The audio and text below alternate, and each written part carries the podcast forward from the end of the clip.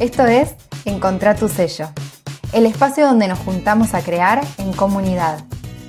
Estoy segura de que cada persona tiene algo que la hace única y especial. Y ese es un gran tesoro que podemos compartir con el mundo. Ese es tu propio sello.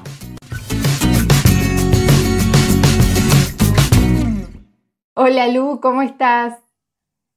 Hola Flor, ¿cómo te va? Muy bien, muy bien. Muchas gracias por la invitación. Por favor, bienvenida de nuevo al podcast. Es un placer enorme eh, que nos acompañes de nuevo. La otra vez, el episodio anterior, Lu, estuvimos hablando con Lu sobre emprendimientos textiles, sobre todo lo que, lo que ella tiene para aportar acerca de las asesorías y las consultorías que presta específicamente a emprendimientos textiles, ¿no, Lu?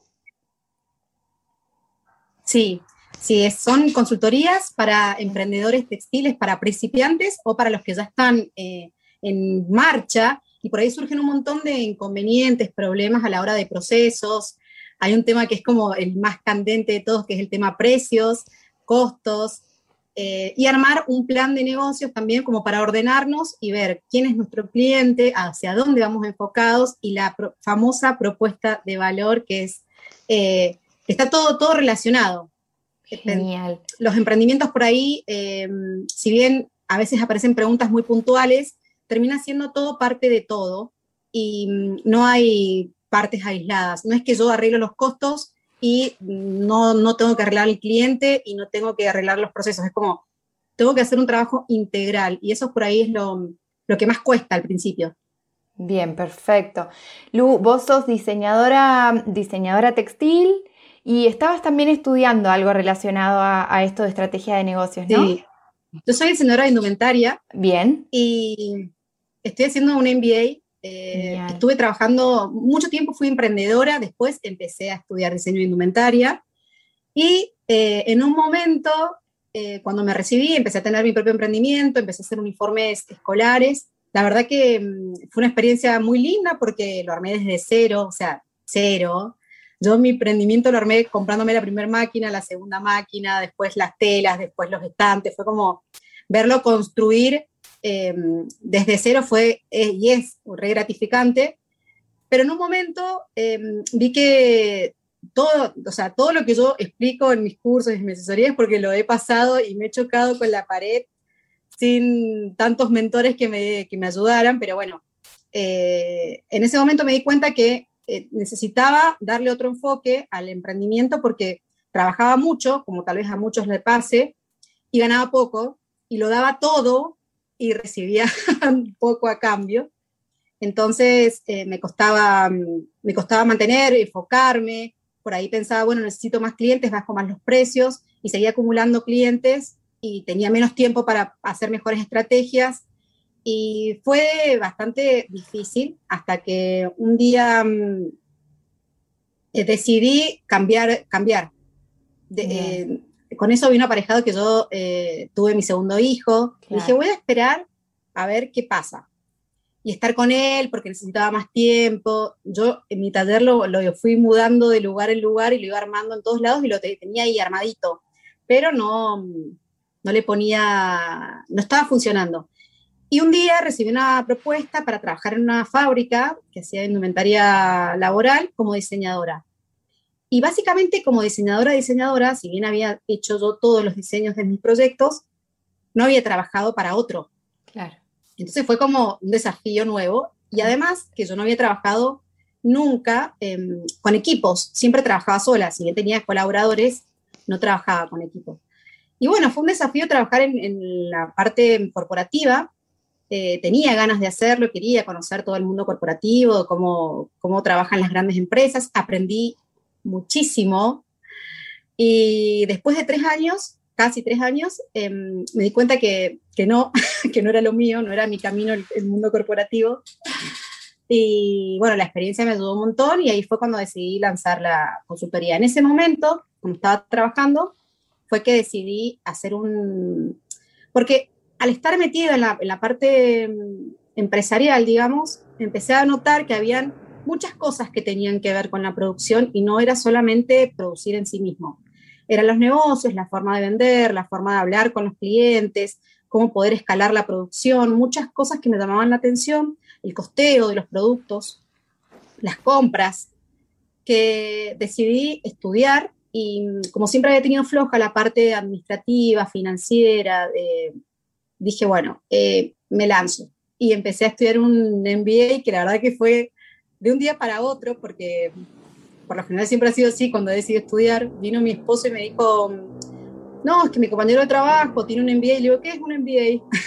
y me dijo, una maestría en administración de negocios, ay, ¿y, dónde se estudia? Y fue como, nada, me averigüé esa semana y mandé la carta y, bueno, y ahí empezó todo el, camino del estudio. No es que estuve pensando un montón en estudiar, sino que fue el momento, lo hice y la verdad que mm, he aprendido, pero además que lo podía aplicar. Claro, era aplicable. El ambiente empresarial fue como sacarle doblemente el jugo. Claro. Y, bueno, ahora estoy por terminar, en, junio termino.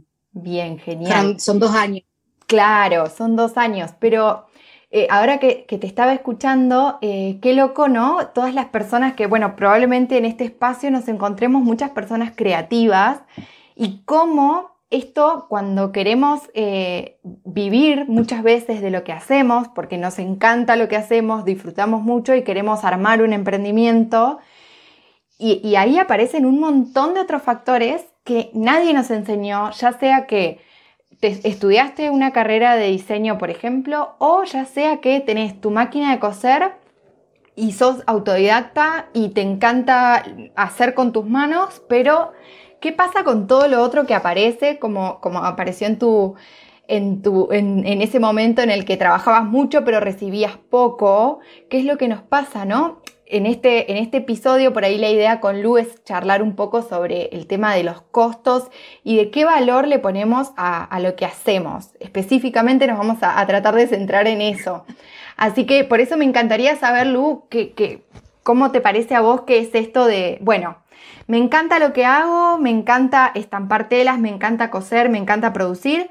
Y después, ¿es solamente eso o hay un montón de otras cosas que, tenemos que, empezar a aprender y, a, internalizar, ¿no? Como, como hacer más negocios, parte.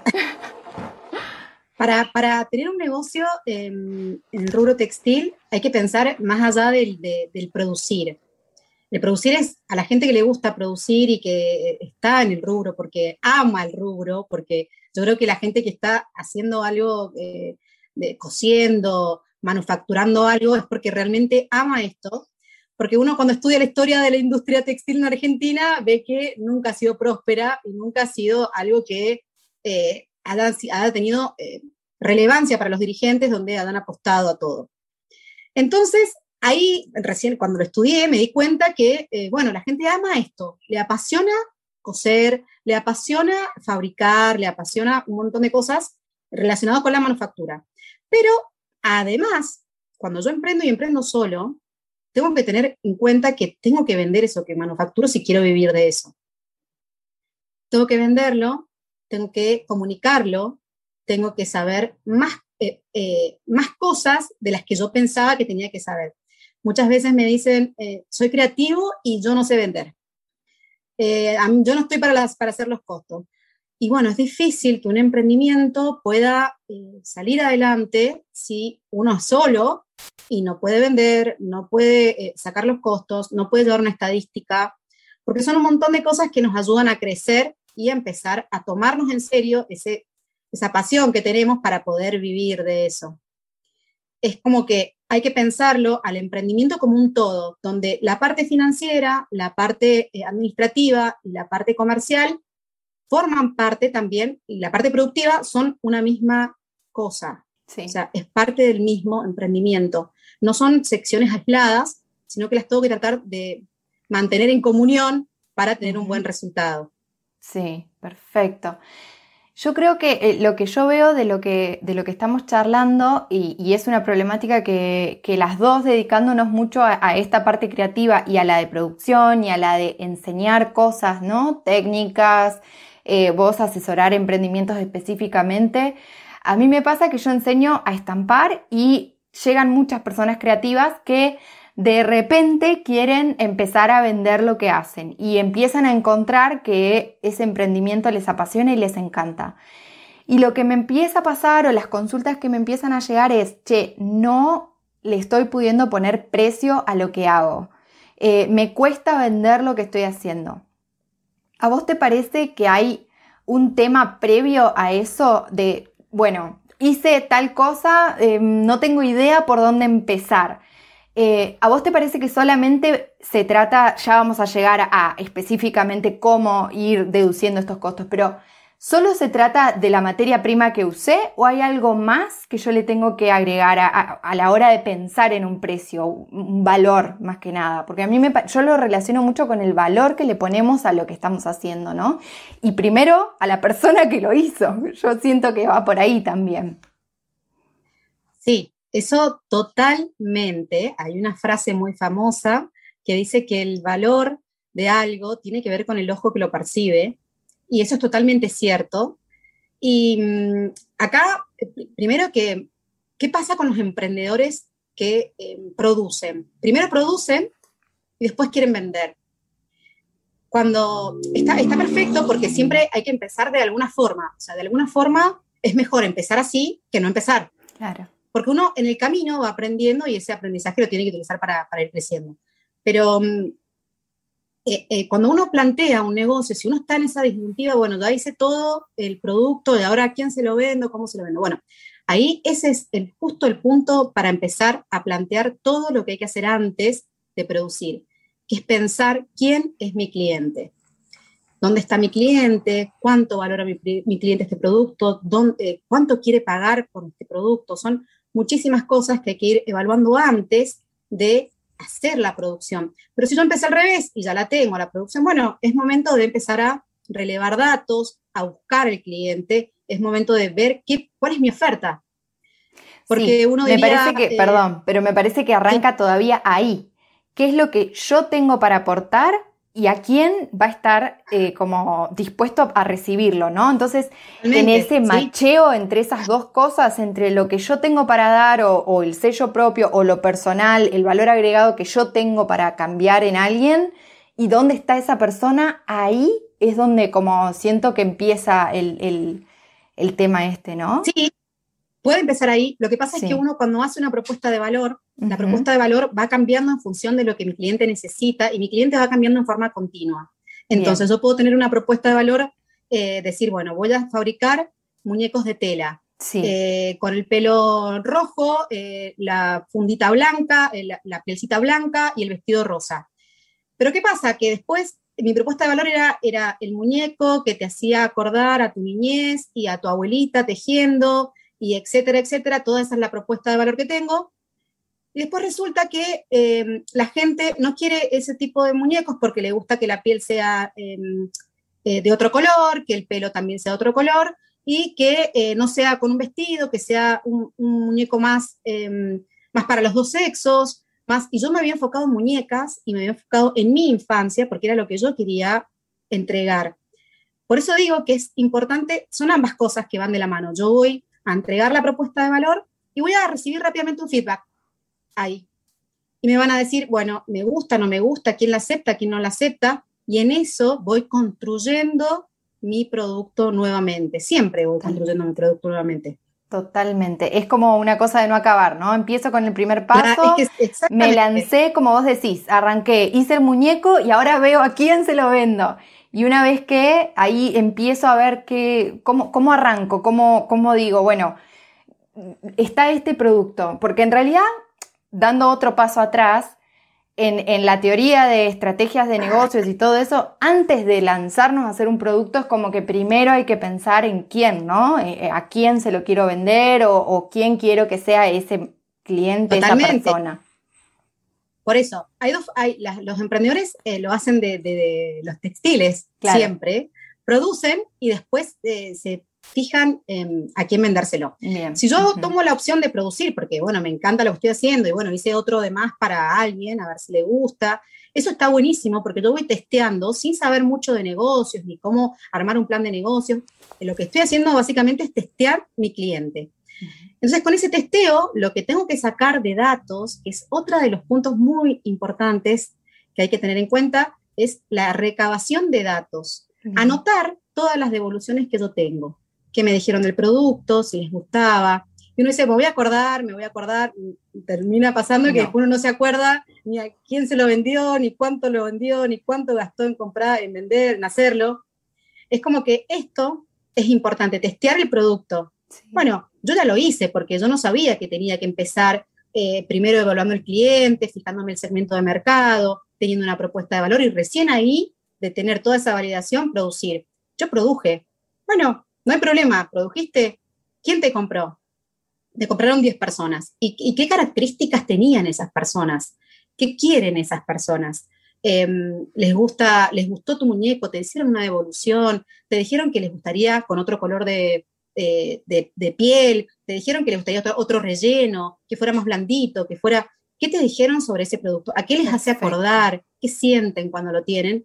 Es como la manera correcta si yo empecé de la parte produciendo, digamos. Genial. Y una vez que tengo esos datos, sí. recién ahí empezar a, ver, no, no producir en masa o producir, hacer una producción enorme, si yo no tengo esa certeza. Sí, acá quiero hacer un paréntesis como, como emprendedora que, siempre produjo, cuando hacía ropa, siempre lo hacía de esta manera, de la que no hay que hacerlo, pero bueno, es la que la, que la mayoría nos largamos así. Em, acá es importante para mí, a la hora de testear, como vos decís, Lu, de, bueno, hice estas remeras, a mí me encantan. A ver, ¿a quién se las vendo? ¿Quién las compra? Las compraron, bueno, tres personas. Y a la hora de preguntarle, che, eh, ¿qué te pareció la remera? ¿Qué, como, ¿no es cierto? De, hacer como una mini encuesta o de recabar estos datos que vos decís, es re importante no tomarnos personal la devolución, porque esto yo veo mucho que como le ponemos tanto corazón y tanto de, de nuestra propia persona, tanto cuerpo a esto, muchas veces es como nos da hasta un poco de miedo preguntar qué tal te resultó. Pero acá es el momento. Perdón, ¿sí? No, no, no, está bien, termina y. Ok. Em, es, como eso, lo que quería como, como hacer una salvedad en, que nosotros estamos tratando de ser todo el tiempo mejores y de mejorar este producto, porque ya vamos a llegar al tema de los costos, pero esto e, es un factor súper importante. Cuanto mejor calidad y cada vez mejor sea el producto, también estos costos van a ir variando, supongo. Ahora nos va a contar Lu, pero eh, me parece importante esto, pensar en que estamos haciendo un producto que le va a ayudar a la otra persona a lograr algo que quiere, a solucionar algo, a tener una vida mejor o lo que sea que, querramos conseguir con lo que estamos haciendo. Nada, eso, no tomarnos personal la devolución y tomarla como lo que es, un producto. No sos vos, sino que es eh, ese producto, si satisface o no satisface las necesidades de esa persona. Y ¿sabes por qué pasa esto? Porque mm, básicamente nosotros cuando producimos, en vez de pensar en nuestro cliente, cuando nosotros pensamos en hacer un, producto antes de producirlo, pensamos en las necesidades, en, resolver una necesidad, en satisfacer, perdón, una necesidad o resolver un problema del cliente. Entonces, mi, em, encaro la producción desde, desde, otro lado totalmente distinto. Yo digo, bueno, en el mercado hace falta eh, ropa para bebé que tenga una apertura mucho más fácil porque con el, velcro los bebés se lastiman la piel. Bueno, empiezo a hacer esa búsqueda para satisfacer esa necesidad. Cuando yo produzco algo que a mí me gusta y que nadie me pidió, pero lo hice porque me encanta a mí, porque yo estoy produciendo y de paso algo, lo hago para mí, hago otro de más, o me gusta eso, es para mí, no es para otro. Entonces por ahí suena como que otro nos diga, che, qué feo el color que elegiste, qué fea la estampa, no me gusta el... Es como que nos choca porque lo pensamos para nosotros. Y en realidad nosotros diseñamos, la gente que, es creativa tiene que empezar a, si quiere vivir de esto, ¿no? Eh, crea para otros. Sí. Para otro que es el que va, a satisfacer o a resolverle un problema. Esas son las, las, dos, las dos principales diferencias de cómo encaramos el, el emprendimiento, desde qué punto. Bien. Genial. Yo con respecto a esto último que comentás, tengo una pregunta para hacerte, que también, que me parece que hay un punto medio en, en lo que vos decís, que uno puede hacer cosas que tengan como, como algo personal, algo que lo hace único, algo que lo hace distinto y que tengan una motivación o una historia que tenga relación con algo personal, pero como vos decís, donde yo lo empiezo a vender, ya eso deja de ser parte eh, pensado solo para mí, sino que es para otra persona. Pero muchas veces nos pasa cuando emprendemos que esa otra persona tiene una necesidad parecida a la nuestra, que fue la que nos motivó a hacer eso, ¿no? Una necesidad, un gusto, una creencia, un valor, lo que sea, desde donde lo encaremos, ¿no? Por eso te quería preguntar, cuando hacemos cosas, ¿a vos te parece que eh, ese cliente es todo el mundo o es importante definir a qué tipo de cliente me voy a enfocar? Muy buena pregunta. Excelente. No, nosotros no hacemos cosas para todo el mundo, definitivamente. Hacemos cosas para un segmento y mientras más acotado y específico sea ese segmento, es mucho más, eh, es mucho mejor y es mucho más valioso nuestro aporte. Porque si nosotros pensamos que vamos a hacer, hay productos que son para todo el mundo, pero son productos de consumo masivo y además tienen una producción enorme atrás que nosotros no vamos a, llegar a alcanzarla como emprendedores. Pero hay productos también que son eh, eh, eh, con una propuesta de valor única, con una propuesta de valor destinada a un cliente específico, que sí, es cierto, tiene mucho de nosotros, que empezó con mucho de nosotros y fue cambiando, porque es indudable que las personas creativas ponen parte de uno en su emprendimiento, ponen eh, eh, su carta especial de colores o ponen algo que los inspiró o ponen, porque si no serían todas las propuestas iguales.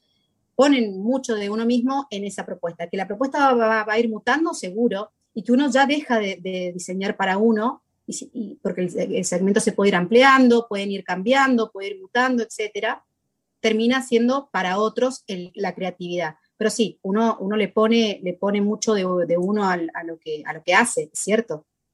Sí, total. Y sean específicos. Ser específico, muy bien. Bueno, este es un tema que, me llega mucho, el tema de, bueno, quiero que, por ejemplo, en el caso de mis estampas, que es lo que el, ejemplo que tengo, quiero que mis estampas le gusten a todo el mundo. Y para mí ahí ya hay como un corte que tenemos que hacer em, cuando estamos haciendo, cuando estamos emprendiendo. Cuando emprendemos así de chiquitito y no somos, como vos decís, una marca masiva, ya es imposible que pensemos o aspiremos a gustarle a todo el mundo. Para mí lo importante acá es recontra concentrarnos en, un segmento específico, como dice Lu, eh, ir por todo con ese segmento. Es, re difícil, yo sé que es re difícil decidirse. Sí, es, difícil porque uno piensa, pero ¿por qué si yo puedo, si lo amplío más, le puedo vender a más personas y puedo tener más plata y puedo ganar más y voy a producir más y voy a hacer, así voy a crecer con mi emprendimiento? Y es totalmente lo opuesto. ¿Por qué? Porque primero que no, nadie nos reconoce como expertos en nada, porque somos expertos en, digamos que queremos abarcar mucho, y los gustos de las personas son distintos. O sea, eh, eh, las generaciones, eh, o sea, 15 años es el rango que generalmente se toma para un segmento de mercado. Porque ya si tomo 20 años, la persona entre el 1 y el 20 piensa totalmente distinto. Claro. Entonces, la idea es siempre eh, tomar pequeños segmentos. Ah, e incluso he visto como nichos tan pequeñísimos como, eh, por ejemplo, las personas que ropa, eh, y una diseñadora que hace ropa para las, eh, los adolescentes de 18 años que salen a buscar su primer trabajo.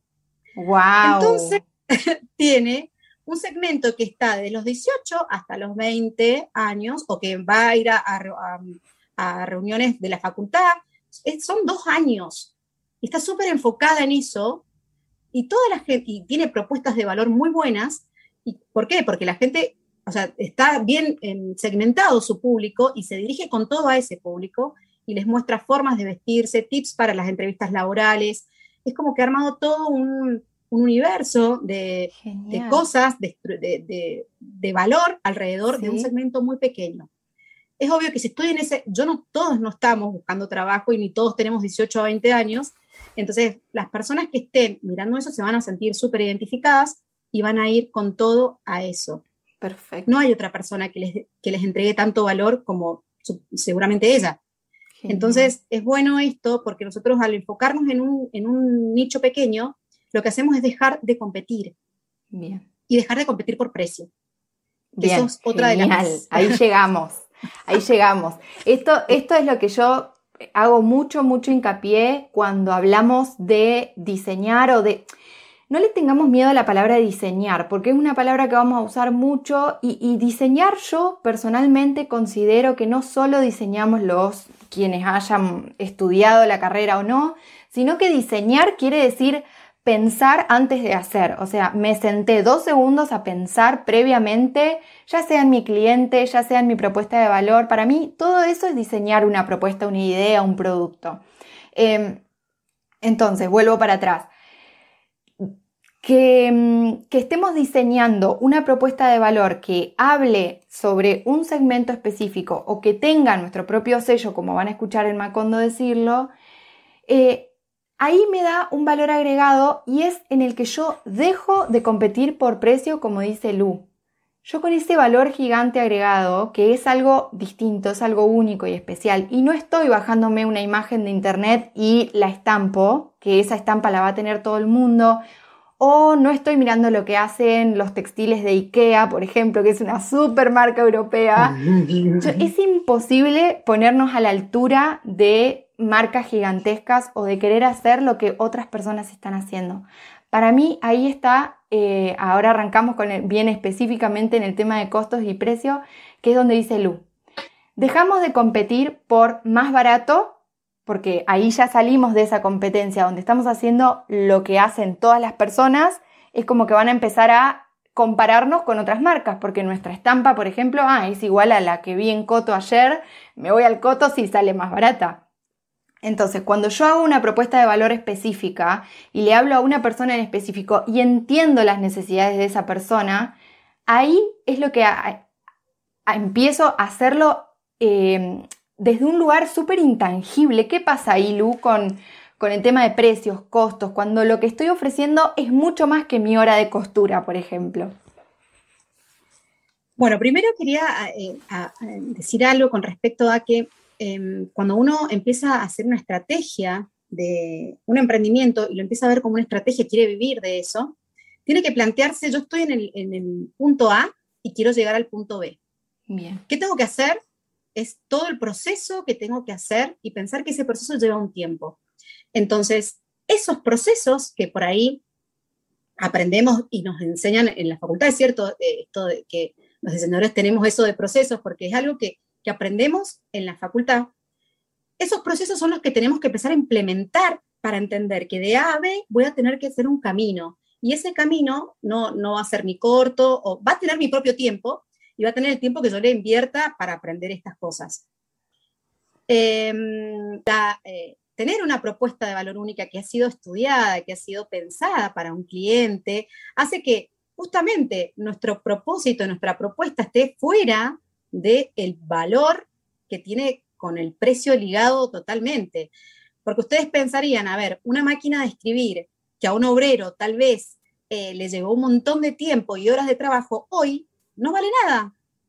No vale nada, a no ser que quiera un coleccionista tener una máquina de escribir, no vale nada porque no tiene uso, no, tiene, no, la, no la necesitamos, no, no nos parece, no todo el mundo le gusta lo vintage, es como, eh, no tiene valor para nosotros.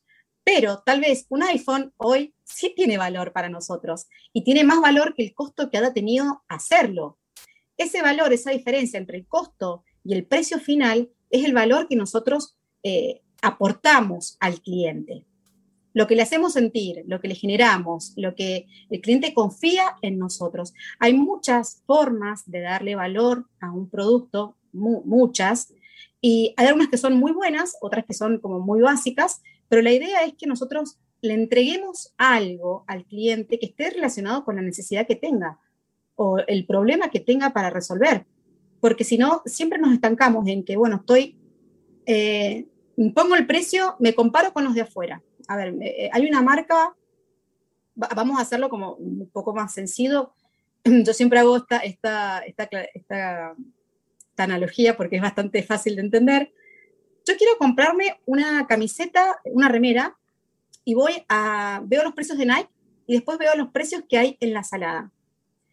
Obvio, hay un abismo de precios distintos, Pero yo les puedo asegurar que Nike vende y la salada vende.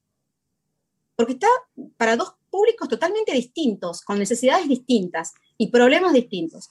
Si yo me pongo en el medio, lo que hago es competir con la cantidad de, fabricantes de zapatillas que hay. Yo lo que tengo que hacer es posicionarme en alguno de, esa, de esa diagonal, desde donde está Nike hasta donde está la salada, y decir, bueno, ¿en dónde quiero estar yo? Porque no quiero estar en el medio, porque en el medio me voy a ahogar en el mundo de los competidores. Y si quiero ser como la salada, puedo llegar a tener un poco más de chance porque estoy definiendo a quién le voy a vender. No significa que yo voy a, em, y, les puedo asegurar que la gente que vende la salada no es gente que no gane, no tenga rentabilidad. O sea, venden muchísimo y tienen muy buena rentabilidad. Pero ellos están segmentados, van a otro público, saben quién es el que le va a venir a buscar y qué producto es el que le van a ofrecer. Eso, eso es algo muy importante porque si no yo eh, voy a estar como bollando entre, eh, no sé a qué precio ponerle, no sé si estoy muy caro, conocer al cliente y mi, mi oferta y el cliente es lo principal para empezar a poner un precio. Y además entender que el precio es una construcción. ¿Por qué? Porque yo em, voy a alargar un producto al mercado, voy a hacer algo y voy a testear el precio. ¿Quién me lo compró? ¿Por qué me lo compraron? ¿Quién dejó de comprar? ¿Cuántas consultas tuve? Y entender que si de 10 consultas que tuve, dos personas me compraron, no es el, ay, che, ocho me rechazaron. En realidad, ese es el ratio de conversión más común, el 20%. Saber que yo, el, 20% de la, de, si yo tengo prospectos para, mm, de, clientes, que suena re feo decir prospectos, pero... sí, sí, pero, pero se le dice así. Bueno, los prospectos de clientes, tengo em, 10 clientes y me compraron dos, bueno, saber que yo me tengo que enfocar en ese 20% y convertir ese 20%. El 80% es gente que pasa y que no está interesado en mi propuesta, no, que no, es, que eh, cliente. lo mío es malo, no sirve. No, tal cual, tal cual. Ahí está bueno también pensar en, bueno, pero esto es un poco más para adelante, ¿no? Pero cuando, cuando yo quiero vender más o ya estoy vendiéndole a ese 20%, ya de 8 me compran 2 y digo, bueno, pero solamente 2 voy a vender, bueno, ¿qué voy a tener que hacer? Aumentar más la llegada a la gente, ¿no? Como el 20% va a ser siempre ese 20%, no se va a mover, sino que lo que voy a tener que hacer yo es moverme para llegar a más gente. Claro, sí.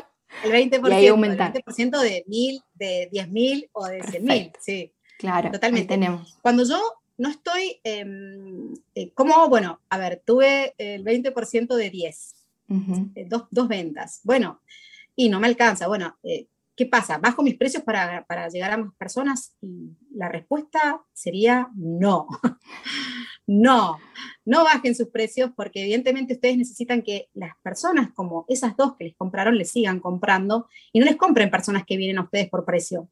Porque cazadores de precios siempre hay, y todos somos un poquito cazadores de precios, donde estamos buscando a ver qué, qué, más barato, porque en realidad lo que no estamos buscando una propuesta de valor específica. Pero les puedo asegurar que si hay algo que ustedes aman y les gusta, no va a importar el precio que tenga y lo van a comprar. Todos tenemos algo que nos gusta y no podemos evitar no comprarlo por más que el precio no, no sea el que nosotros nos gustaría que fuera. Es más, a veces si el precio fuera el que nos gustaría, tal vez no nos termine gustando tanto. Porque mm, sospechamos, acá pasa algo raro. Sí, sí, sí. Para mí, esto que vos decís, eh, cómo se construye el, precio, ¿no? Del, el, costo de lo que estamos vendiendo, cómo, cómo lo construimos, porque no sé, remeras, si vamos a vender remeras, y las remeras deben tener todas más o menos un costo parecido, ¿no? Bueno, la persona que la cosió la, la tela, todo, la persona que lo cortó, es como, bueno, en productos no es que vamos a innovar demasiado ni que va a haber diferencias abismales. ¿Qué, pasa? ¿Cómo construimos ese precio que, voy a vender después, al que voy a vender después el, producto? ¿Cómo le doy valor? Primero, eh, es importante tener varias cosas en cuenta a la hora de, construir un, precio. Los costos son importantes saberlos, son muy importantes saberlos porque eso es lo que me hace a mí mejorar mi producción y además de que hace que yo mejore la producción, también eh, hace, da mi, rango de negociación con una venta grande. Si yo estoy produciendo 100 remeras y de repente viene, yo estoy procesando 20 remeras semanales y de repente viene alguien y me dice que quiere 1000, bueno, evidentemente esa persona va a querer negociar el precio.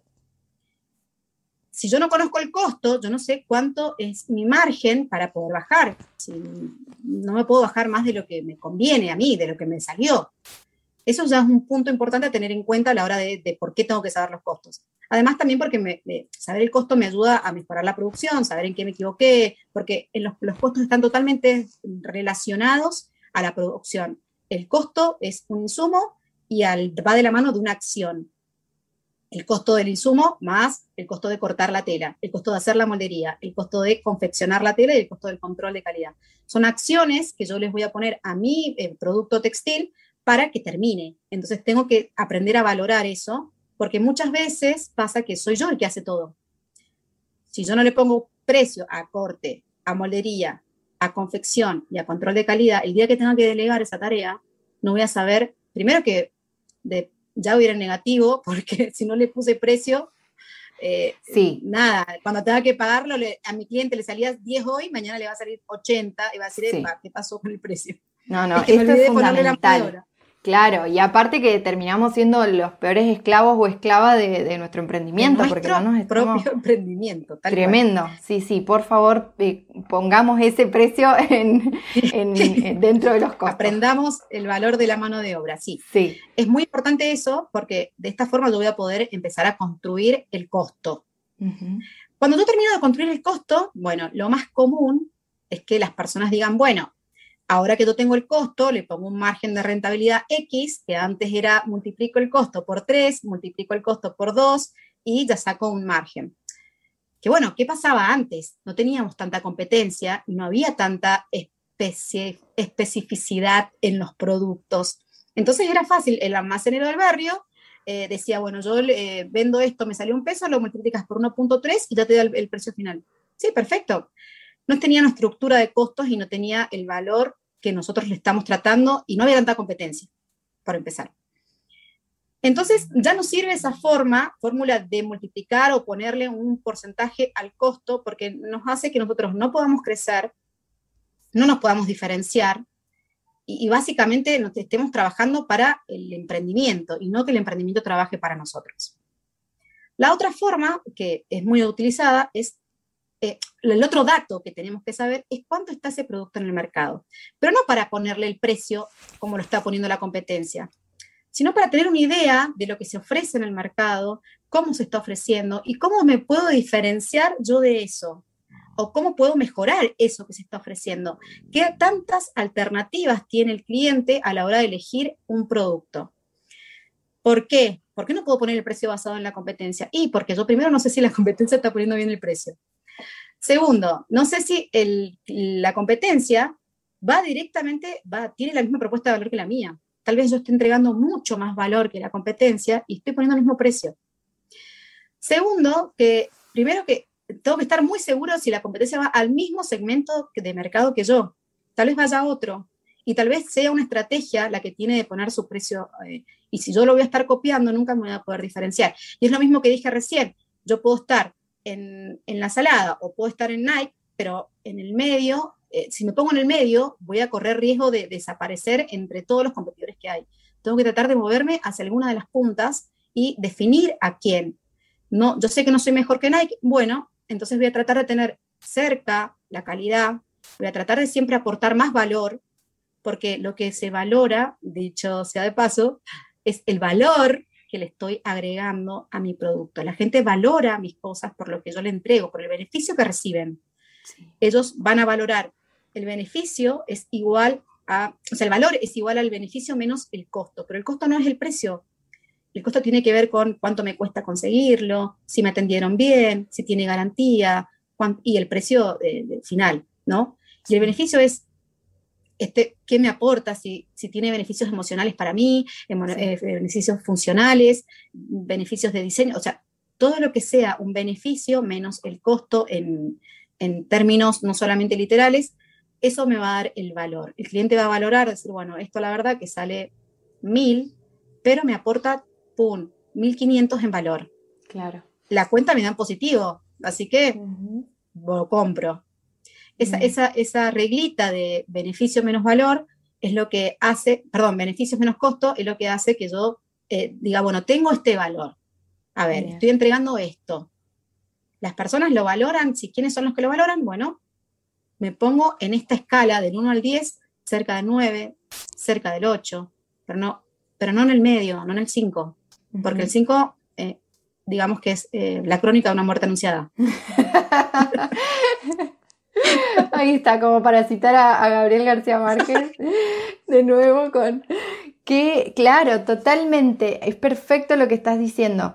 Em, esto sería como lo que se llama posicionamiento de mercado, ¿no? ¿Dónde, ¿Qué lugar del mercado quiero usar, quiero ocupar, dónde me quiero poner y qué cosas van a hacer que esa persona o que la, quien vea lo que hago, quien, quien tome la decisión de comprar o no, qué es lo que va a estar esperando que le ofrezca.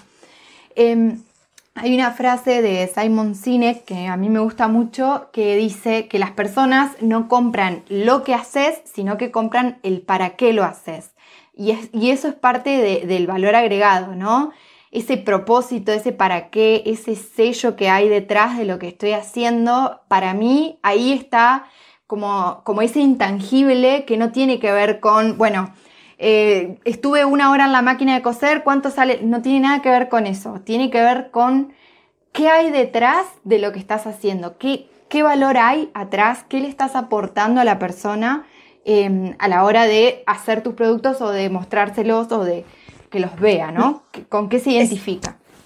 Eso es totalmente cierto. Lo que pasa es que cuando uno emprende, a mí me costó un montón llegar a este, a este punto donde digo, bueno, estoy entregando un valor, estoy haciendo algo por los demás, tengo una historia que contar. Es como que cuando uno emprende esto no lo tiene muy en cuenta y fácil, la, forma más fácil de empezar es, bueno, siempre digo yo que, es mejor hacer que quedarse y no hacer nada. Entonces, em, empezar y decir, bueno, si, si te cuesta poner el precio de tu producto, empezá sacando los costos y poniéndole un margen. Fíjate cómo te va con eso Saca tus datos, recaba esa información y, date tiempo, porque si yo, eh, la gente dice, bueno, no tengo tiempo para hacer estrategias de, costos o de, precio, no tengo tiempo porque estoy todo el día trabajando. Pero ¿será que estás todo el día trabajando porque no tenés una estrategia de precios?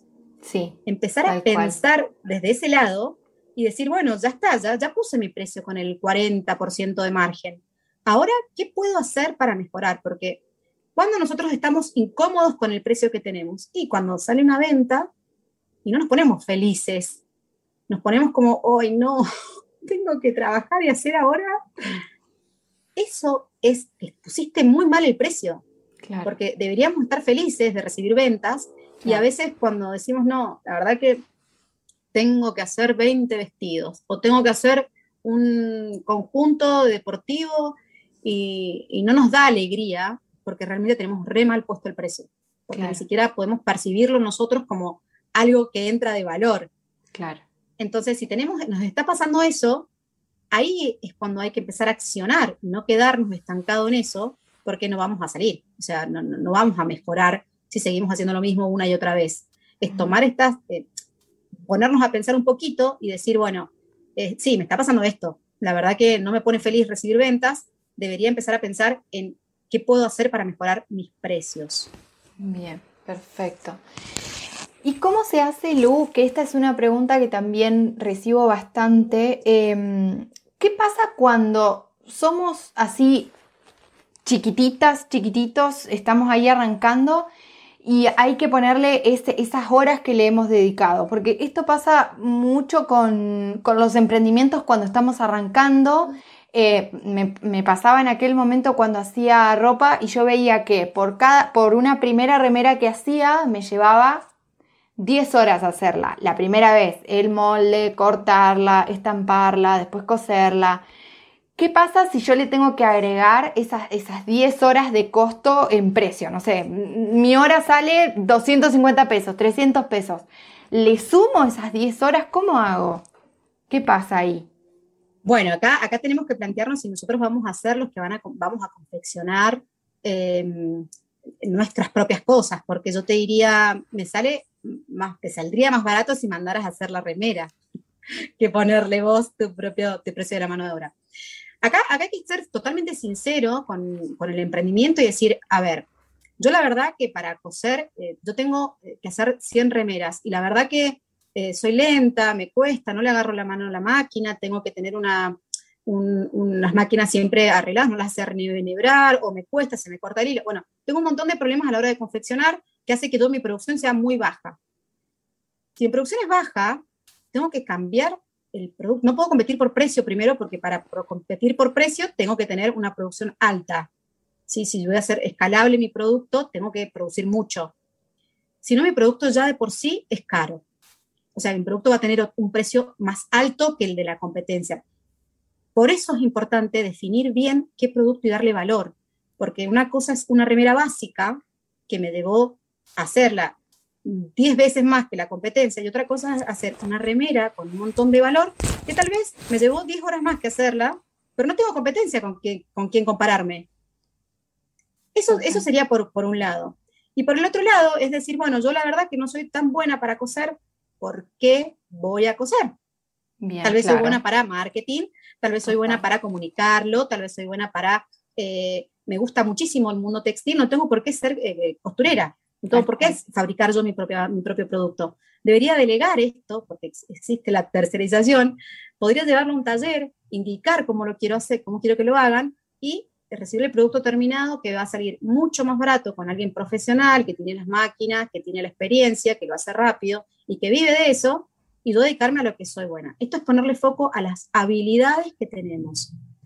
Lamentablemente no tenemos una educación basada en habilidades, que sería lo mejor que podría pasarnos como sociedad, y como que queremos eh, eh, abarcar mucho y sabemos poco delegar, porque es como queremos, eso igual es, una, es un punto eh, que tienen todos los emprendedores, nos cuesta delegar tareas, mucho nos cuesta delegar tareas. Lo, lo importante acá sería ser sinceros y decir, bueno, este emprendimiento, yo quiero vivir de esto, entonces, si yo no soy buena cosiendo, voy a delegarlo. Lo voy a llevar a un taller y voy a delegar esa tarea. Y en lo que soy buena, ser más buena. El ejemplo, el ejemplo este es, em, que el otro día lo escuché, la verdad que me encantó. Em, está, eh, supongamos que, que Messi, que todo el mundo lo conoce, él tiene habilidades deportivas. Supongamos que sus padres no lo hubiesen fomentado a esa habilidad, bueno, él hubiese sido un chico que jugaba bien a la pelota como pusieron foco en las habilidades que tenía, llegó a ser Messi. Yo, que soy mala para el fútbol, tal vez buena para los deportes, pero mala para el fútbol, por más que mis padres me fomentaran a jugar a la pelota, yo no hubiera llegado a ser Messi, porque no tengo la habilidad deportiva que él tiene. Entonces, eso nos dice que nosotros pongamos foco en la habilidad que tenemos, porque es así, vamos a poder llegar a ser Messi de nuestra habilidad, pero no vamos a ser Messi de algo que no no nos sale, no sabemos, que no es nuestra habilidad. Porque si no, estamos todo el tiempo tratando de hacer cosas que, en las que no somos buenos solamente para... Eh, eh, eh, nos trae mucho esfuerzo, el doble de esfuerzo de capaz que a otro que tiene habilidad para coser rápido a máquina. Total. Sí, y, en lo que nos gusta y en lo que no, ¿no es cierto? También, porque, qué sé yo, a mí coser fue algo que yo lo aprendí, lo, lo tuve que hacer, en su principio sí, cuando arranqué me gustaba, pero cuando conocí el mundo textil me di cuenta que realmente me apasionaba estampar. Y que yo sepa coser no quiere decir que yo lo tenga que hacer o que ese producto va a tener más valor porque lo cosí yo, sino que es realmente, o sea, termina siendo no rentable el producto de todas las horas que a mí me llevó coserlo, de mi máquina que ni siquiera es industrial, que es re lenta, entonces como vos decís, si a eso yo lo tercerizo y lo llevo a un lugar en donde está todo pensado y está todo sistematizado para que eso funcione rápido, porque eso también nos pasa eh, mucho cuando hacemos las cosas a mano, que no, no tenemos los sistemas preparados para que eso sea rápido, eficiente, eh, que el producto termine siendo lo más eh, se haga lo más rápido posible. Y además... Está de la mano con conocer los procesos. Cuando yo conozco los procesos que lleva a la realización de una prenda y lo conozco a nivel industrial también, y, alguien viene y me dice, mira, pero el proceso que estás haciendo está bien, pero es muy lento porque tenés este error, este otro error. Por eso por ahí la construcción de tu costo es tan alta. Eh, si vos lo hicieras de esta forma, eh, sería mucho más, más fácil para vos o para la persona que esté operando.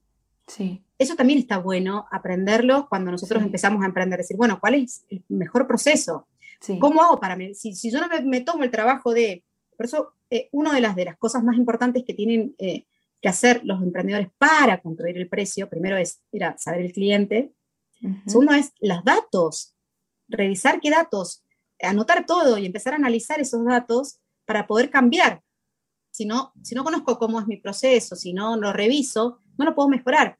Y acá está la otra frase, que es la que no se mide, no crece. O sea, necesitamos, estoy refrasera hoy. No, que me encantan, yo te banco porque me encantan, me encantan.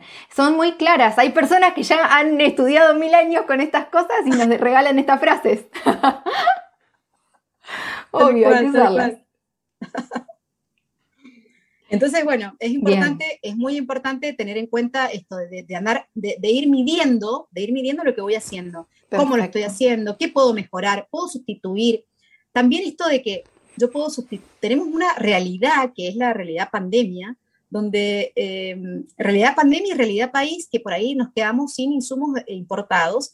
Entonces necesitamos eh, todo el tiempo estar con esta habilidad rápida de, decir, bueno, eh, el insumo que necesito ya no viene más, ya no está más lo puedo sustituir, el cliente va a aceptar que le sustituya este textil por otro, el cliente eh, me va a seguir pagando lo mismo o tengo que bajar la calidad y qué puedo, cómo puedo mejorar eso. Bueno, justamente si yo estudio mi proceso y empiezo a investigar qué está bien, qué está mal, puedo hacer estos cambios.